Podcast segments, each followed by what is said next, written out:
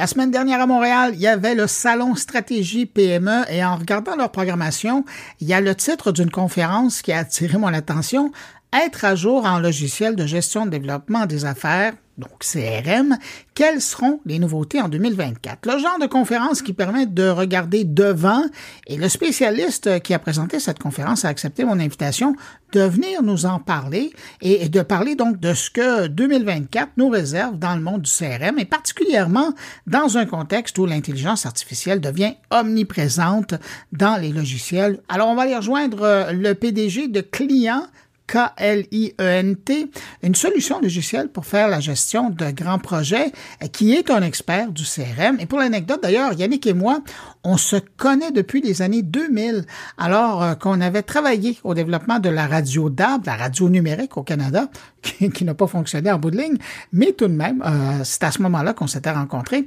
Alors, bonjour Yannick Abraham. Bonjour Bruno. Yannick, vous, vous êtes vraiment spécialisé dans le domaine du logiciel de solutions pour la gestion de grands projets. Exactement. On est une application sur la App Exchange de Salesforce qui permet aux compagnies de services professionnels de livrer des projets gagnants en tout temps.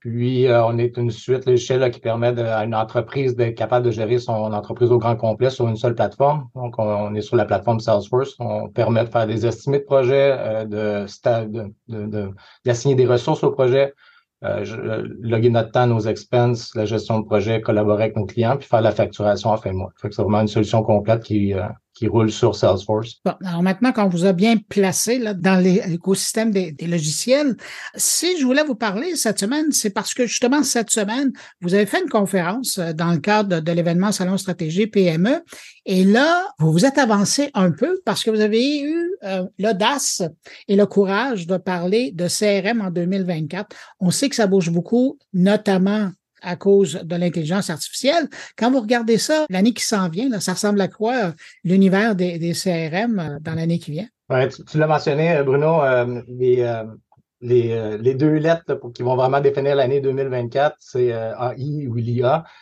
oui, c'est l'AI qui va être la nouveauté, mais est-ce que c'est vraiment le focus pour les PME québécoises? ça, c'est peut-être le sujet d'une autre question. Parce que on parle beaucoup de l'intelligence artificielle puis son arrivée dans, dans les CRM, mais entre nous, là, l'intelligence artificielle, on l'appelle comme ça aujourd'hui, mais des algorithmes, il y, en a tout le temps eu pas mal derrière le capot des, CRM. C'est pour ça que ça, fonctionnait, ça. Oui, tout à fait. J'espère qu'il y a au moins une couple de personnes qui nous écoutent. Mais bon. Euh, et euh, si on est situe justement dans les, quatre vagues de l'AI, euh, la vague prédictive, où ce que là, c'est un peu plus rule-based avec des règles, des fois en langage de programmation, ça pourrait s'apparenter des fois des, des if, donc, s'il arrive telle condition, fait tel autre truc. Euh, où ce que là, on a des choses comme du lead scoring, où ce que c'est le nombre de pages visitées, le contenu consommé, ça va, en nouveau cycle de vente, ça va augmenter notre score en tant que visiteur. Euh, prévision des ventes ou des recommandations de prochaines euh, actions, ça, c'est le volet prédictif, c'est la vague 1.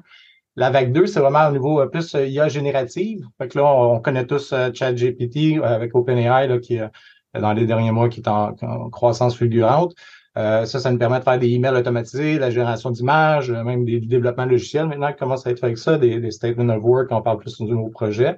Euh, mais en effet, ça fait quand même assez longtemps que la, la, technologie AI existe. En 2001, quand j'étais à l'Université de Sherbrooke, on avait un projet de robotique où on faisait un robot qui rentrait pas dans les murs, puis c'était la fuzzy logic qui permet de, permettait de pas rentrer dans les murs.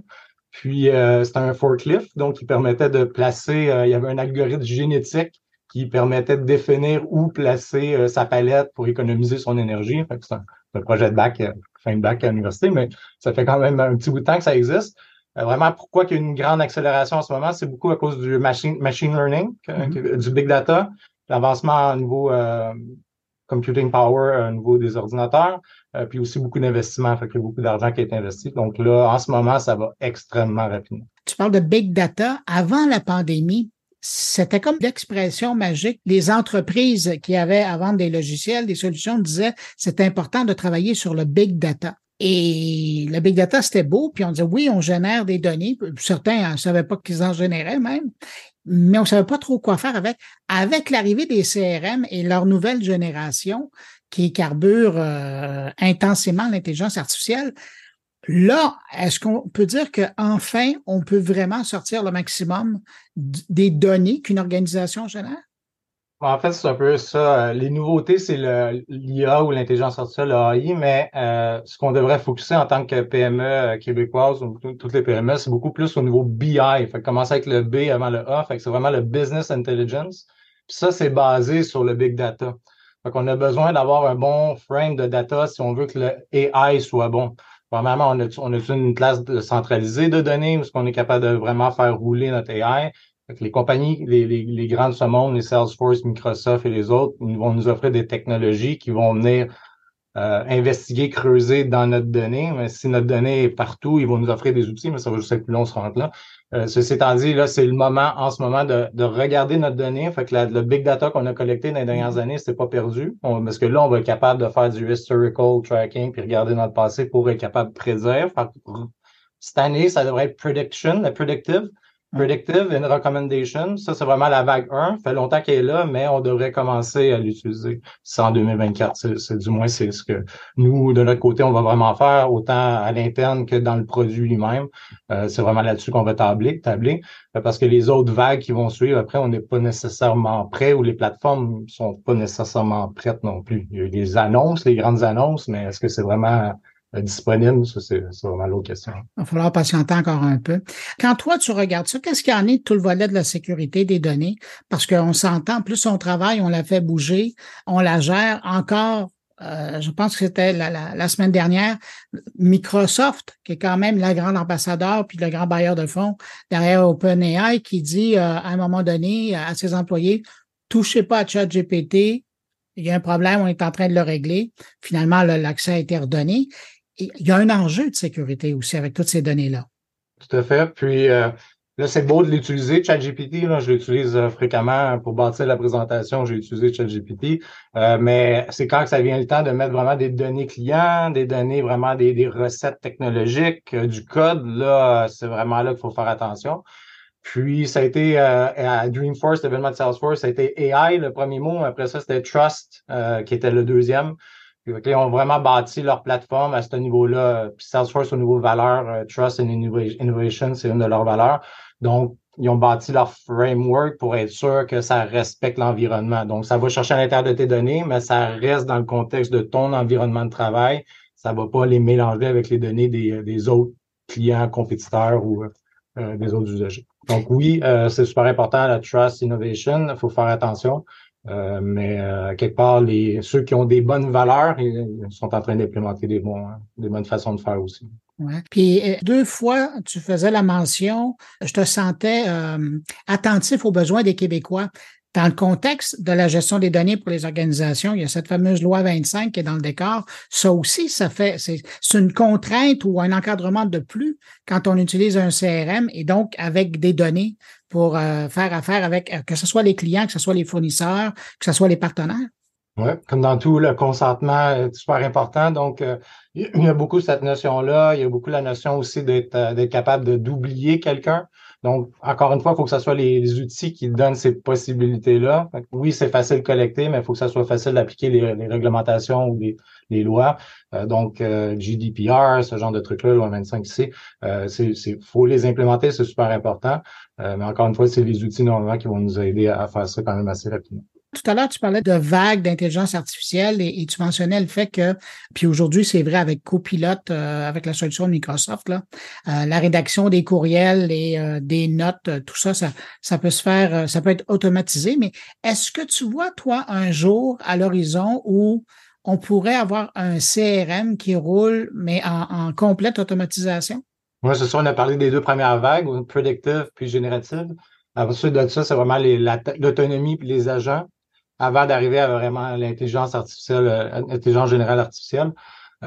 mais pour l'instant, en effet, euh, ceci étant dit, euh, je pense qu'on a besoin d'un meilleur contrôle et une meilleure visibilité pour l'instant. Fait que c'est plus copilote, c'est le mot du jour. Salesforce, à l'événement Dreamforce, ils l'ont brandé Einstein Copilot. Puis Microsoft, c'est le copilote. Donc, j'ai hâte de voir qui va gagner la bataille légale. Ceci étant dit, dans Einstein Copilot, c'est vraiment ça. C'est OK, on a identifié, par exemple, l'exemple qu'ils nous ont montré, ou ce que j'ai reconsommé ce matin, c'est Euh, on a identifié pour toi une opportunité en tant que vendeur que, à cause de sa navigation. Euh, est-ce que tu voudrais la contacter? Oui, voici le courriel que je te recommande. Ça l'enregistre l'appel, ça fait ton transcript, ça, les, ça vient chercher des émotions, ça crée des insights, ça fait ton résumé, ton recap, tes next steps. Puis ensuite de ça, euh, ça va te booker tes actions, ça va te proposer des actions à faire. Donc ça, c'est vraiment euh, le IA qui va être livré en 2024 par Salesforce. C'est vraiment toute ce chaîne-là au grand complet. Ceci étant dit, euh, ben, reste à voir, c'est sur le roadmap, reste à voir, ça va vraiment être livré. Mais c'est là, ça va être là, ce volet-là. Euh, avant qu'il y ait plus d'automatisation, mais pour nous, par exemple, dans notre logiciel au niveau de gestion de projet, d'envoyer un project status update à chaque semaine de façon automatisée, en fond, ben là, c'est, la contrainte est moins grande, c'est juste de créer plus de transparence. Donc oui, ça, je le vois que sans aucun contrôle humain, euh, de façon autonome, on va, on va le faire, on va le permettre. Euh, d'envoyer à mon nom un courriel automatisé, ben là, je, je, qu'on va être un peu plus réticent pour un petit bout de temps. Il va y avoir tout un, volet d'apprivoisement de cette technologie-là aussi par, euh, les organisations. Pour ça qu'en 2024, les trois points, c'est vraiment d'investir au niveau de, euh, de, la planification. Quel use case d'intelligence d'affaires on veut faire? Ensuite de ça, vraiment s'assurer qu'on a nos outils. Big data, OK. Fait que si vous avez la big data, tant mieux. Ça veut dire aussi peut-être que vous avez un CRM qui collecte toutes ces informations-là puis qui permet de connecter. la troisième, c'est vraiment au niveau des personnes. Fait que de, euh, de s'assurer que nos personnes sont bien entraînées, euh, qu'ils comprennent puis qu'on atténue peut-être les peurs qu'il y a d'associer avec ça aussi, puis de développer des nouveaux skills. Mais il faut vraiment commencer à l'essayer en 2024 puis de, de vraiment bâtir notre, notre frame de BI, Mm-hmm. Pour qu'après ça, quand les technologies vont vraiment être euh, euh d'habilité euh, générale, mais là qu'on va pouvoir vraiment les utiliser. Yannick Abraham, PDG de Client, euh, je rappelle une solution logicielle pour la gestion de projet. Merci beaucoup d'avoir pris de, de, ton temps pour répondre à mes questions. Et puis, ben, on va voir dans les mois à venir et dans l'année à venir comment ça se passe du côté des CRM. Merci. Ça fait plaisir, Bruno. Merci énormément.